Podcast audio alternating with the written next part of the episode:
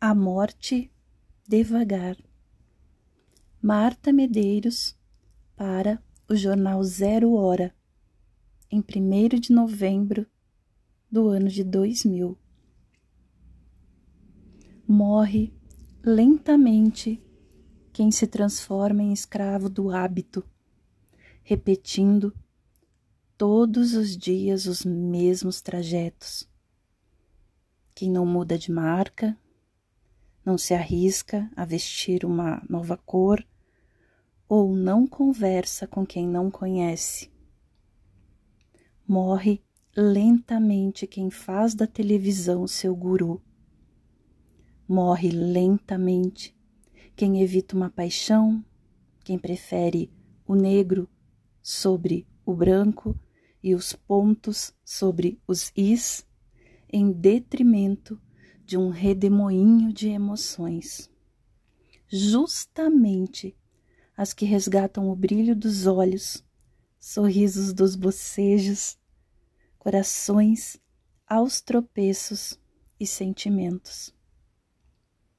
Morre lentamente quem não vira à mesa quando está infeliz com seu trabalho, quem não arrisca o certo pelo incerto, para ir atrás de um sonho.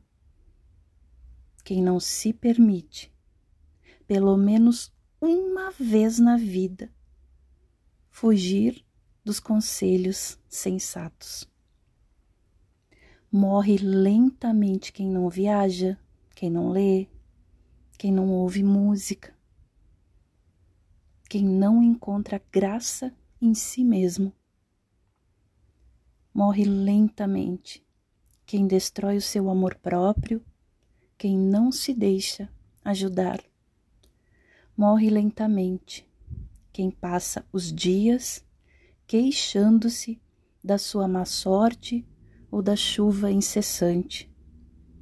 Morre lentamente quem abandona um projeto antes de iniciá-lo, não pergunta sobre um assunto que desconhece ou não responde quando lhe indagam sobre algo que ele sabe.